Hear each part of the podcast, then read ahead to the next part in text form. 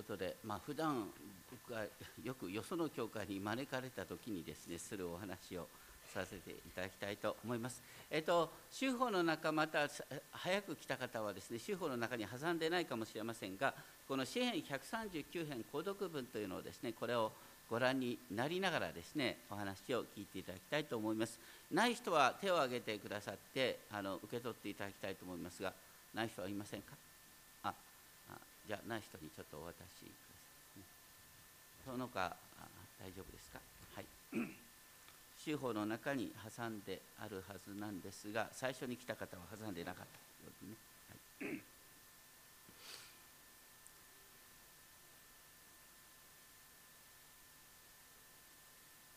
あ大丈夫ですか、はい、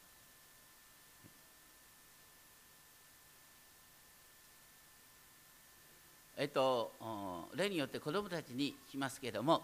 ですね子どもたちみんな自分のことが好きですか？自分は素晴らしい作品だと思っていたろうか？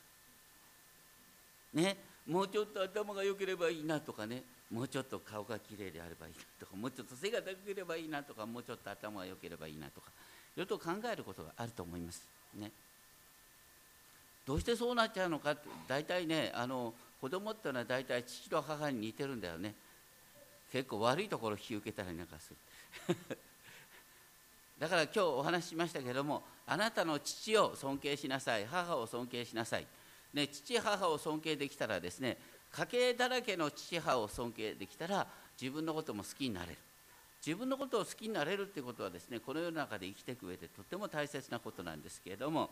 今日ですねあのわざわざですねあの主役を用意しておりますのはですね特に14節の言葉なんですが「えーと、この私の主役バージョンではですね、私は感謝します。恐ろしいほどに私は不思議に作られました。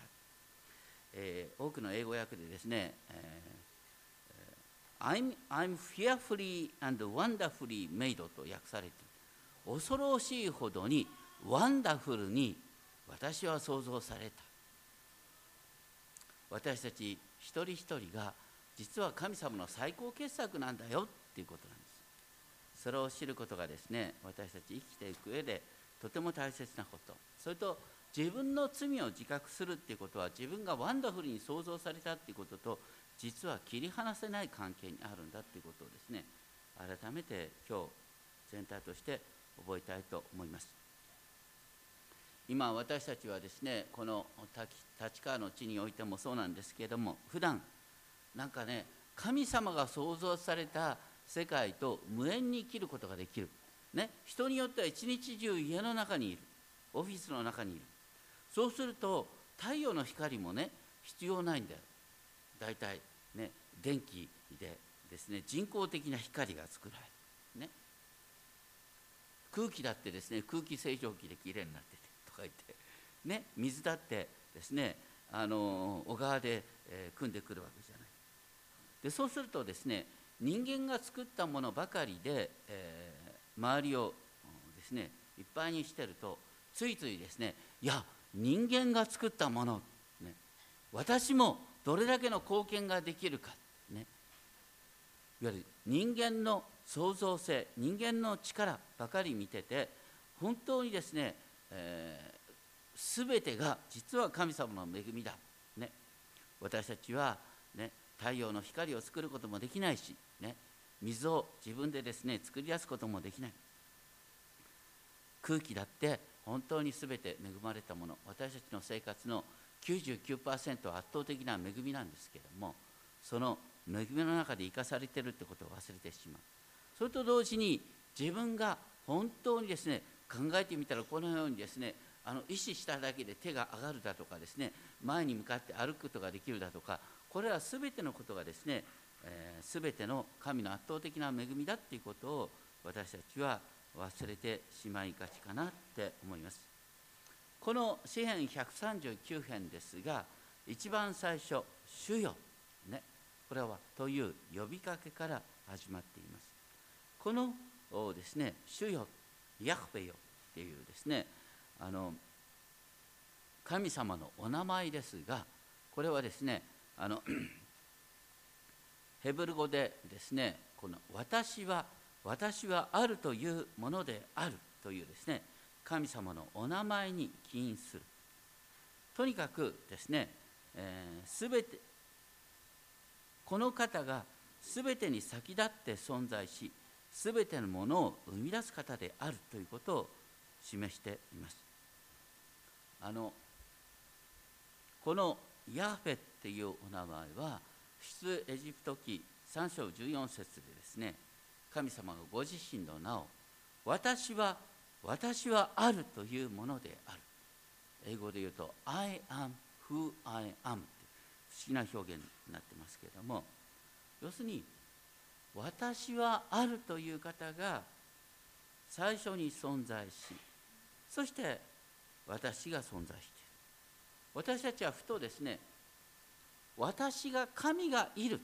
と思うことによって神様がいる、ね、神がいないと思ったら神はいないんだっていうふうに考えてしまいがちかもしれません。しかしですね私はある。神様がおられるので私は私が神を知ることができる、ね、あの当たり前のことのようなんだけどもあの本当にこれを私たちは分かっているか、ね、私が神を認識するのは神がおられて神が私たちを創造した結果として神を認識するんです。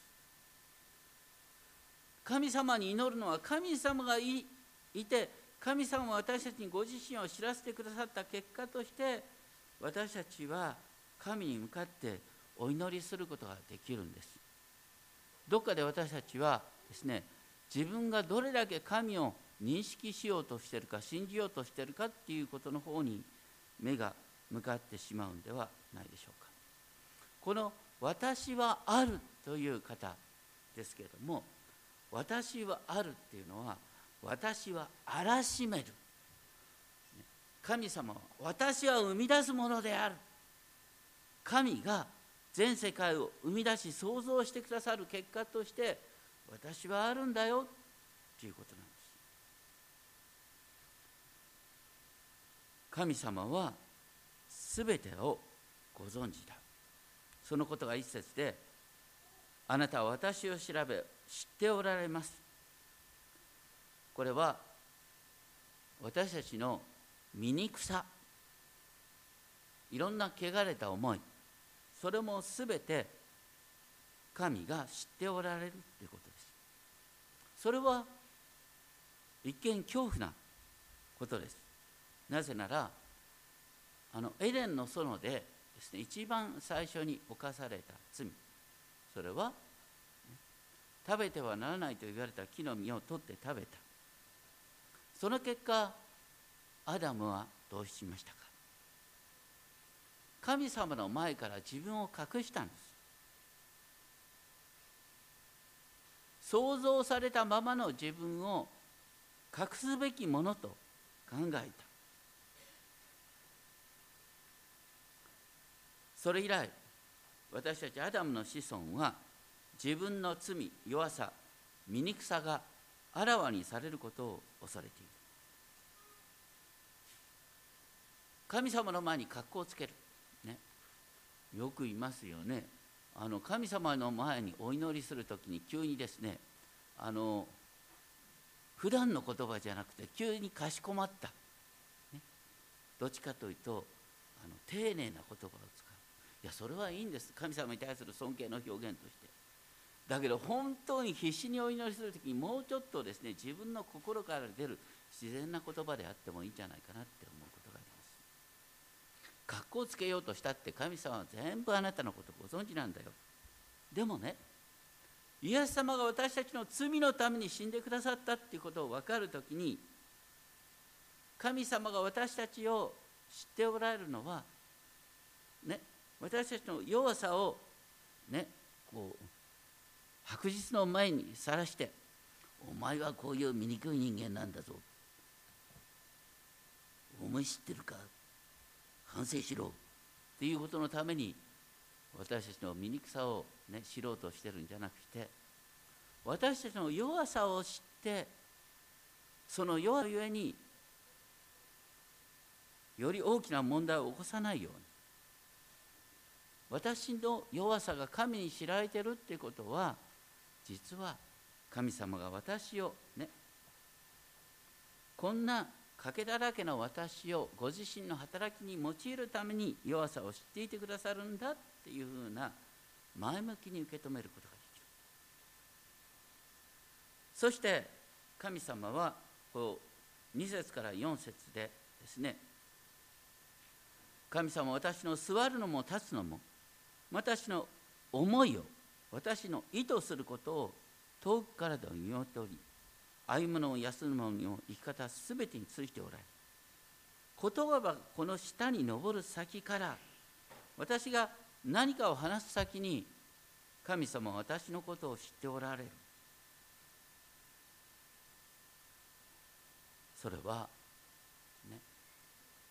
このままの私のために御子イエス様が十字架で死んでくださったっていうことを前提にすると時に本当にこの賭けだらけの私の存在が神に知られてるっていうことは本当に安心感です。私たちはどっかでですね自分で自分のことが信じられないっていう思いを持つこともあります。しかし神様は全てをご存知なんだ。そして 5節では原文ではですね後ろからも前からも私を囲んでいる。後ろっていうのが最初に来るんです。それは逃げ道がないという恐怖ではなくキリストの愛が私たちを取り囲んでいるというですね安心感として私たちの後ろには頭の後ろには目がついてないけども神様は私の後ろをも守っててくださるんだという安心感として捉えることができる。そして明日のことが心配で元気を失うというようなことがあったとしても私以上に私のことを知っておられる方が私を囲み見てを私の上に置いてくださる。だから大丈夫なんだよという安心感として受け止めることができる。そして6節。そのような知識はあまりにも不思議、ね、それは本当に想像を超えた神秘ですけれどもそれは私たちに感動を呼び起こす不思議。人しかしですね人にはしばしばですねあの神のご支配を嫌って神から離れていきたいという思いが湧き起こる。それが7節に書いてあります。で7節から12節はですね、えー、私たちが自分の失敗でいかに道を踏み外して迷路に迷い込んでも神はどこまでも私を見守り救い出してくださるという保証と理解することができます。8節でですね、8節の後半で「黄泉に床を設けたとしてもそこにおられます」って書いてありますけれども黄泉という言葉ね。私たち使徒信条の中で主は黄泉に下りっていう不思議な表現があります。それはですねキリストを知る者にとっては真っ暗な死の世界さえ栄光の天国天の御国への入り口となるということ。そして11節12節ではですね私の人生は今まさに真夜中に向かっているって感じられるような中でも神にとって闇は問題ではなくいつでも私を見守ってくださるという慰めとして理解することができます。そして13節でそれはあなたが私の奥深い部分を作りって書いてありますがこれはその前の説にねあなたには闇も暗くなくと書いてありました。神様は私たちを真っ暗な中で成功に創造してくださったんだ。この奥深い部分お作りの奥深い部分ですが原文では腎臓と訳されています。腎臓っていうのは生贄の動物を振る時に最後に出てくる期間で彼らの最も奥深い暗闇に包まれた部分です。つまり神様は真っ暗な母の体のうちでその隠れた部分を作られた方なのでどんな時でも私の人生の全てを理解しておられるという意味です。当時ですね私たちあの心っていうと心臓を指すでしょ？心って言って頭指す人いないね。心ってのは心臓を指す。でそれと同じようにですね感情。感情。だから気質っていうのは腎臓に宿っていると当時は感じられる。だから神が私の腎臓を作ってくださったっていうことはですね神様が私の制御できない気質感情の部分をお作りになっている。私たちがね大抵失敗するっていうのは大抵ですね感情に振り回されてっていうことですね。しかしその部分も神様によって創造されているんだ。だから私たちは神様の前に何も隠す必要がないんだ。そういう中で14節恐ろしいほどに私は不思議に作られたって語ります、ね、さっき言ったように英語では I'm fearfully and wonderfully made と訳されている。多くの人はね憧れの人を持っている。あんな人でありたいな。あんなように輝いた。頭のいい人になりたいな。あの人のように瞬時に判断できる人になりたいな。でも余計な言うことを言うようですけども大抵ね人生の生きにくさはどこから生まれてくるかっていうと自分じゃない自分になろうとする結果としてね不器用な生き方が生まれてき不自然な生き方が生まれてきぎこちない生き方が生まれてくるんです。私たちは本当の意味で輝くためにはですね本当の自分を知る必要があるんだと思います。そして私たちは自分のあるがままの姿を神の視点から見られる時に見業がどれほど不思議かをこの魂はよく知っていますという14節後半のですね告白を生み出すことができます。あの多くの日本人が知っているですねスウェーデンのゴスペル歌手でレーナ・マリアさんっていう方がいます。レーナ・マリアさんのことは知ってますかね？レーナ・マリアさんというのは生まれながらあの両手がないんですよね。足も片方だけなんです。でそのレーナ・マリアさんはまあ私たちの人間的な基準からしたら重度の障害者です。でその彼女がですね詩編139編の英語訳をそのまま歌にして神様に向かって歌っている。I praise you because I'm fearfully and wonderfully made って繰り返して歌っているんです。彼女がね両手がない彼女が片足しかない彼女が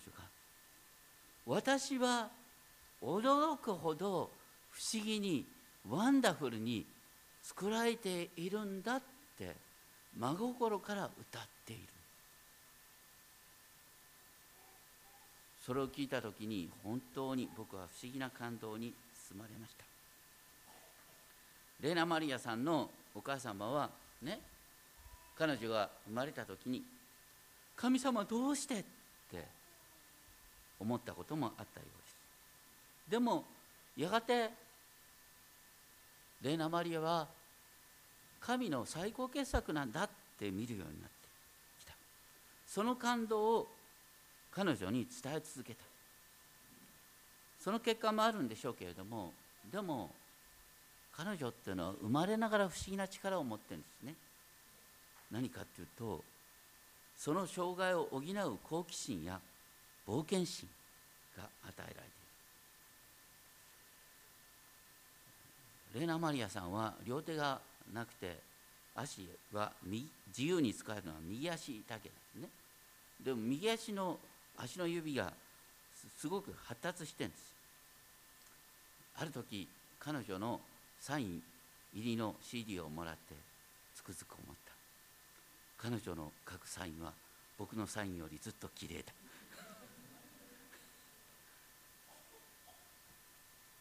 僕は楽譜を読めない。彼女は作曲する。僕は料理ができない。彼女は料理ができる。僕は裁縫できない。彼女は裁縫ができる。最近は僕車も運転しないのに彼女は車が運転できる。僕のできないこと全部できる。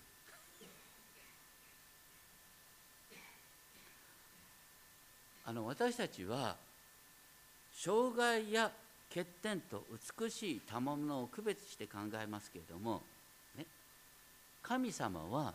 レーナ・マリアさんに、ね、両手がない状態とセットにあの驚くべき冒険心好奇心大胆なこう勇敢さをセットに与えてくださってるんです。小さい頃から両手がないのに飛び込みやってんだ。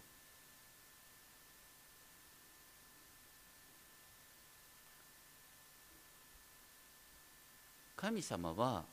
ね私たちに賭けと同時に賭けを補うですね。強さを与えてくださっている。多くの場合ですね私たち一番問題になるのは何かっていうとあの自分の気質を受け入れることができないっていうことかなって思います。僕の中に嫌な思い出があるんですが、まあ、あの先生を責めるわけじゃないんですけれども中学校2年生の僕の通信簿にですね先生がこんなこと書いてくれちゃった。神経質すぎる。こんなこと言われたって治るもんかって思うんですがね。でもねあのある時ですね、うん、有名な精神科のお医者さんの斎藤茂太先生が「神経質を喜べ」っていう本を書いてくれてとてもですね見方が変わった。それは自分の基礎を変えるべきものとしているよりは積極的に受け入れるという道が示された。人間の性格をですね生まれながら3つに区別するっていう見方があの伝統的にあります。最近はあまり使わない言葉ですけれども、ね、分裂気質、第2は循環気質。が第3は粘着気質。今日は心理学のお話じゃなくて聖書のお話なんでちょっとですね 私流に変えてお話しますけれども分裂気質というのは内面が分かりにくい性格ですね。あの僕はこれは使徒ヨハネに当てはまるんじゃないかなって思います。ヨハネの福音書を見てると皆さん不思議に思いません？ヨハネさんは自分のことほとんど書いてないんです。主に愛された弟子。とか言ってね。でもヨハネは、ね、他の弟子の分析を本当によくしてるんです。不思議です。このヨハネ型の人っていうのはどっちかというとね人との距離感を保つんです。自分のことをあんまりオープンに語らない。だからあの人あんまり自分のこと話さない人だなって思ったらその人ヨハネ型って見てあげるというね。でそういう人はねどっちかというとねあの敏感さと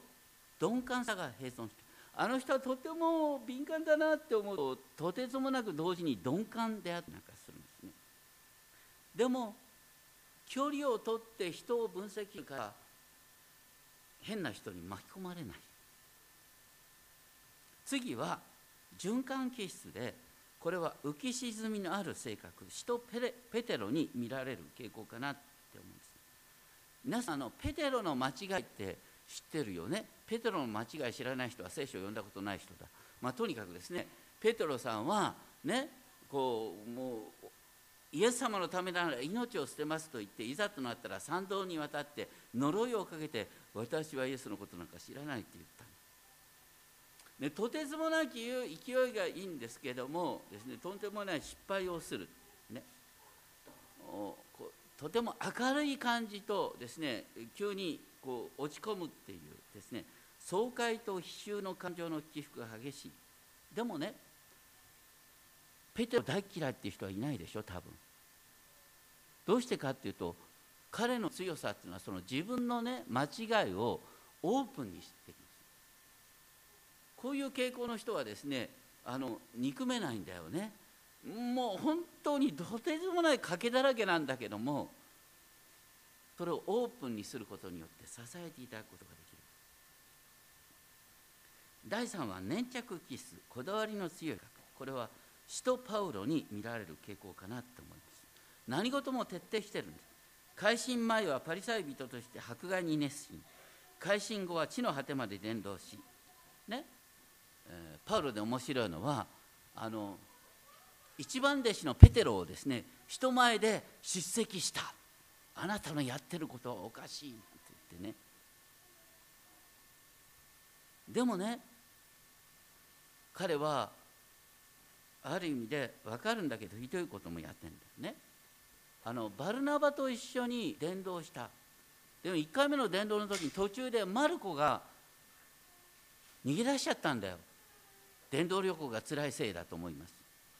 2番目の伝道旅行になった時にバルナバは必死にマルコを連れてこうとするんですけれどもパウルはこんなやつ連れてったら私たちの宣教が失敗すると言って連れて行かなかった。そこでバルナバとパウルは激しい反目が生まれたって書いてある。パウロ型の人はねこう徹底するとこがあってこいつはダメと言ったら徹底的にですねこう見てしまうところがある。でもねこのパウロ型の強さっていうのは忍耐心が旺盛なんです。忍耐心がある人はねどっかで失敗をカバーできるんです。そうするとですねこの3つに分けてみると何が分かってくるかというとね感受性が豊かな人が実は敏感であると同時に鈍感である、ね、気分の変調のある人はね暗さと明るさっていうのは実は並存してる。精神的テンポの速さと遅さ。これはパウロ型ですけどもそういう矛盾が共存する。でもね一見自分を明らかにしないヨハネ型の人はですね対人関係を弱さを補う観察眼が発達している。ペテロ型の人はですね友達が多いんです。で友達に貸してもらえるでこう精神的にこううわーっと突き進むことがあるっていうことと鈍さがですね共存してる人っていうのはあの忍耐心によってカバーできるっていう傾向があります。それぞれの気質に神様は不思議なバランスを与えてくださっている。だからこれを見るだけでね欠点の陰には必ず長所があるってことが分かります。これとは別にですねあのユングっていう人はあの皆さんがよく外交性内向性とかいうねこれをあの言ったのはあの ユングさんですけれども、まあ、キリスト教会の歴史の中でね例えばあのルターとツウィングリが対立した。これをですね、ユングはルターは外交型。ツイングリ内向型。だから見てる視点が違うからってね。外交っていうのはどういうことかっていうとねいつも目が自分の外の世界に向かう。外の世界との関係を何よりもいつも大切にしようとする人。これは人の中ではアンデレさんね。アンデレさんっていうのは人と人とを結びつける天才なんです。一方ですねあの外の世界よりも自分の内的な確信を大切にする。これを内向型。内向型っていうのは決してネクラじゃないんですよ。内向型っていうのは周りに振り回されないですね。確信にある方をする人なんです。この代表者はトマスです、ね、人が何と言おうとも私は自分で確信したいんだ。こういう人は信頼できます。ふらふらしないから。でもこの外交型と内交型っていうのはやっぱりちょっと矛盾しがち。でも人間どっかでね外交型であったり内交型であったりする。僕は自分は結構外交型かななんて思って人に言うと「いや高井先生はどうかっていうの内交型でしょう」なんて言われたことありますけど。でも両方持ってんだね。それからあの 意識の機能としてのですね、えー、合理性、えー、を合理的機能として思考を重視するか感情重視するかっていうですね区分けがある。論理的思考を大切にするというとマタイの福音書なんか見るとマタイの福音書っていうのはすごく成功にですね秩序あって書かれてる論理性が先行してますね。それに対してルカの福音書っていうのはあのいわゆる順番ってあんまり関係ないのね。でも一つ一つのストーリー例え話がすごく豊かでしょ。ルカっていうのは感情性が豊かそれからですねあの非合理的機能としての感覚が直感ね。感覚っていうのは目に見える現実を敏感に判断する人。これの代表者っていうのはピリポっていう人がいますね。ピリポさんっていうのはですねイエス様がイエス様の前に5,000人の人々が集ってですねこの人々にパンをどれ、ね、いくつのパンがあったら必要かっていうのをすぐに瞬間的に計算できた。これがピリポさんですね。このピリポっていうのはどっちかというと感覚型なんです。この感覚型と対立しがちなのが直感型です。直感型の代表というとですねあのナタナエルっていう人がいますね。ナタナエルさんはイエス様と出会う前にイチジクの木の下で黙想していた。ね、でイエス様と出会ったらすぐこの人は神の子だって瞬間的に判断した直感的な判断鋭い人でそうするとですねあの外交内交ね。それからあのいわゆる思考型か感情型か。から感覚型か直感型かってですねそういうふうに分けることができる。それからそのユングから発展したのでですねマイヤーズブリックス性格指標検査があるんですけどもね。それによるとですねこれに加えてですねあの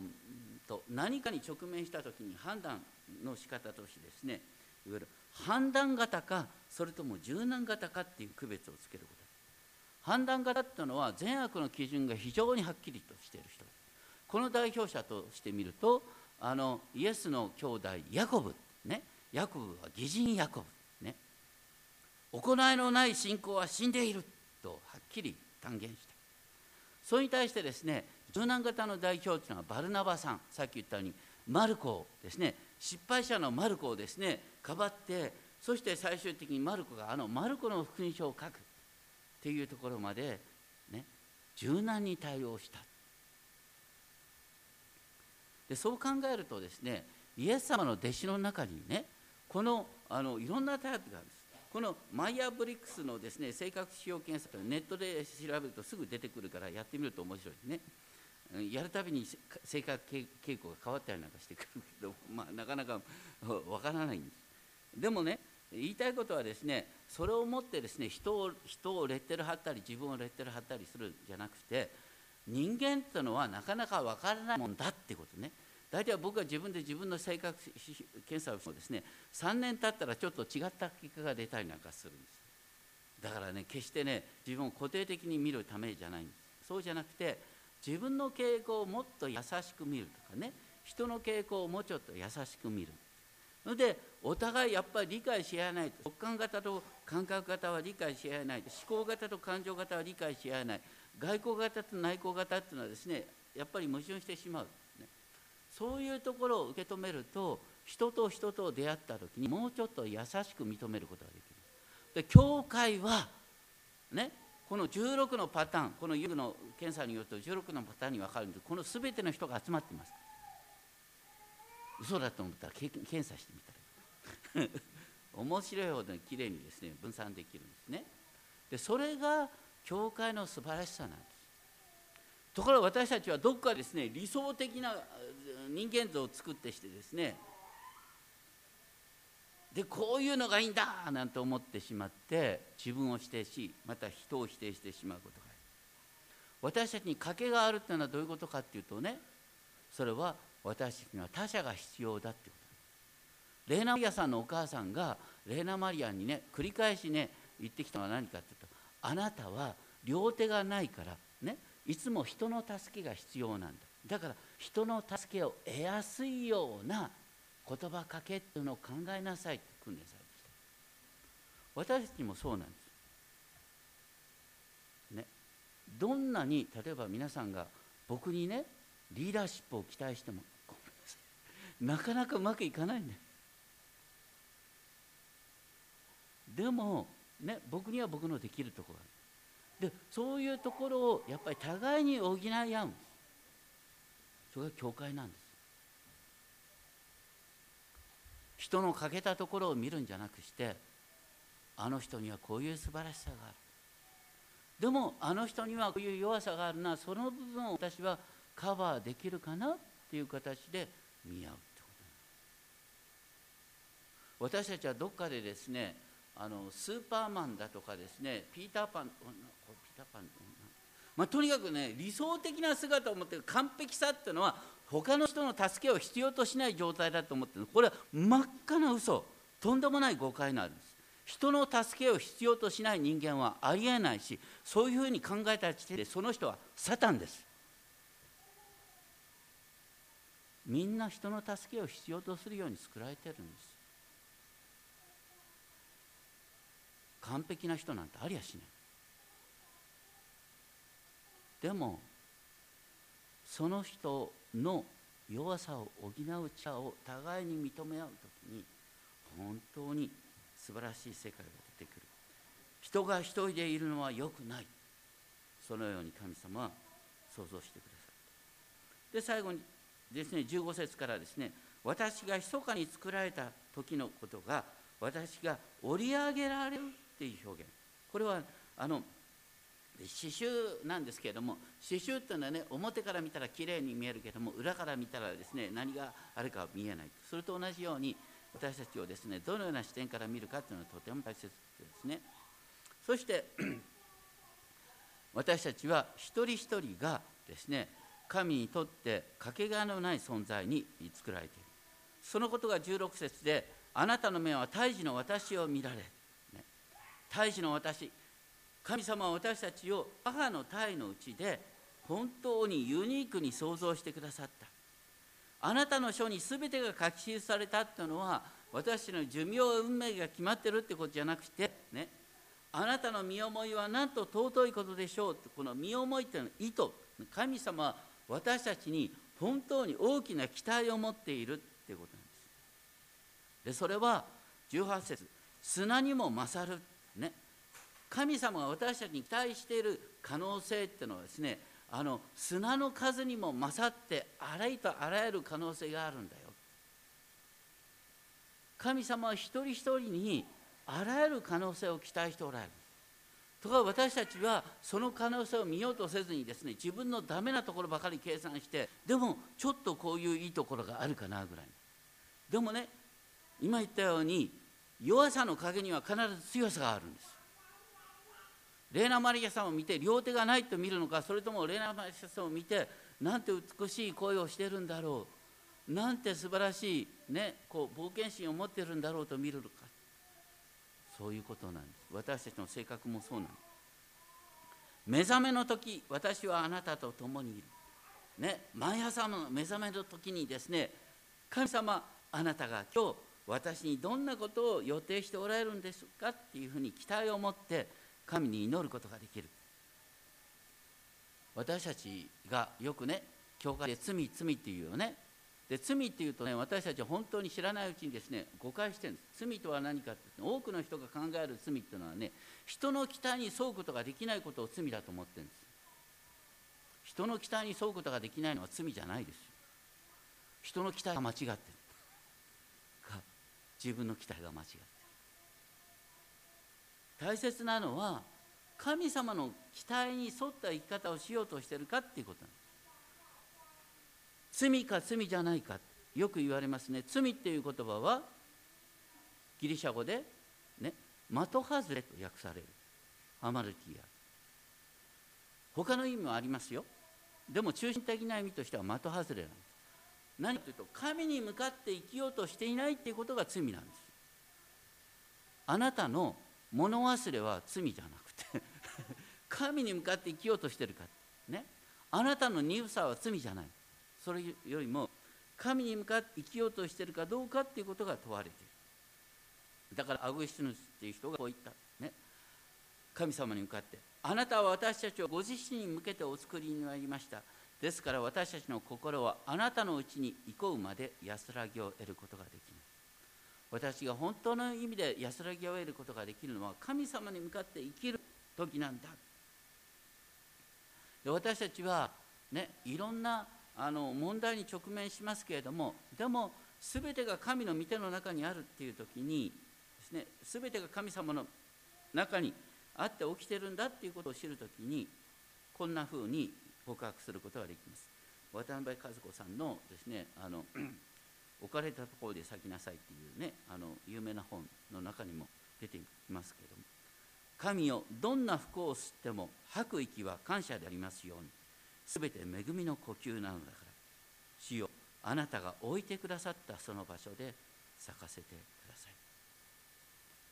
とにかくすべてが神の御手の中で神の御手の中で本当に恐ろしいほどに不思議な可能性があるんだ。そういう中で19節から22節で唐突にですね今日一番最初に読んだ時にわざと省きましたけれどもあの悪者を滅ぼしてくださったら良いのになんてね言葉がある。これは何かっていうとですね私たちが本当に神様の創造の世界を思う時にでも同時にこの世界になんでこんな混乱があるのか。それはサタンが今も生きて働いてるからだ、ね、それをそれを見る時に本当にサタンの活動のない世界を私たち憧れる。それが19節から22節に書いてある。だから私たちが祈る主の祈りでもですね悪いものサタンから救ってくださいという祈りが出てきます。でそういう中で23節。私を調べ私の心を知ってください。私を試しその思い煩いを知ってくださいという祈りが出てくる。23節。これは一節にあるですね神様は私を全てを知っておられるということとセットなんです。神様は全部私たちを知ってるんですけれどもでも私たちが自分を隠して自分の心をですね開こうとしない時にまるで私たちが神様の前から隠された存在であるかのような生きた生き方をしてしまう。それに対してもうどうせ知られてるんだから神様は全部私のことをですねあえて知ってくださいって自分の方から言ってみる時に知られてるんだからもう知ってくださいよ、ね、私がこういう間違いするんだって神様知っておられるんでしょっていうことの中から告白していく時に神様は私たちの全ての弱さを強さとして用いることができるんだよってことなんです。ね私は、ね、昔自分はネクラで神経質でですねあの似てですねどんあの遅くてとかいろいろと考えしたんですけどもね今はそんなふうに思ってませんよ。ね、忍耐心があってねあのいや集中する力があってね。あの結果的に今9冊目の本を書きましたけども要するにあの自分のことをですね別の観点から見ていった時にあのいわゆる別の形でですねその人その人の能力の発揮の仕方って出てくる。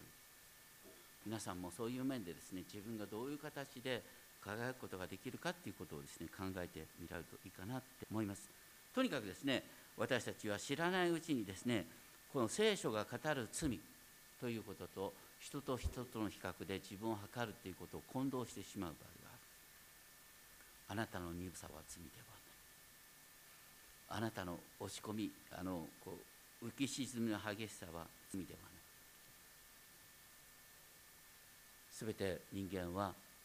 ある傾向を持って作られている。でもそこで問われているのは私たちが全てを神様に向かって生きようとするときに、ね、分裂型じゃなくてヨハネ型、ね、あのなんだ 相鬱型じゃなくてペテロ型。とかね粘着型じゃなくてパウロ型。といういうことができる、ね、全て本当に神様にって豊かに用いられるっていうことなのかなと思います。私たちは最高傑作として創造されているでもあなたは最高傑作として生きようとしているのか結果的にね本当に神様にによって最高傑作にして創造されたも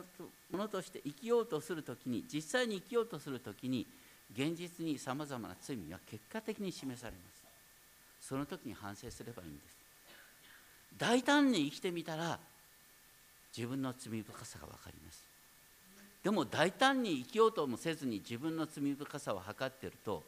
あなたはごめんなさい。無用な人間になります。なりたくないでしょ？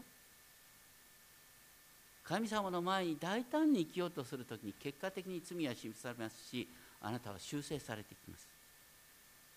でも最初から自分の可能性を閉じてしまってたら本当に。ね。後で後悔する生き方しかできませんよ。お祈りしましょう。天のお父様あなたが私たち一人一人を後悔で尊いものとしてかけがえのないものとして想像してくださったことを感謝します。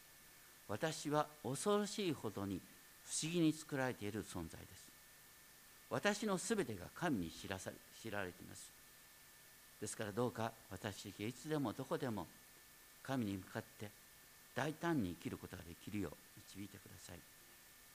その中で私たちは繰り返し失敗します。でもその度ごとにそれはあなたに知られていることなんだ。失敗することは最初から分かってた。でもそれを通してあなたがより神に信頼する。より人の必要性を自覚することができる。私たちは誰一人一人で生きるようには想像されていません。互いに補い合うように想像されています。どうか人の弱さや人の賭けを非難するんではなくして人の賭けや弱さを見るときにだからあの人には友が必要なんだ。私がその友となっていきたい。また自分の賭けを見るときに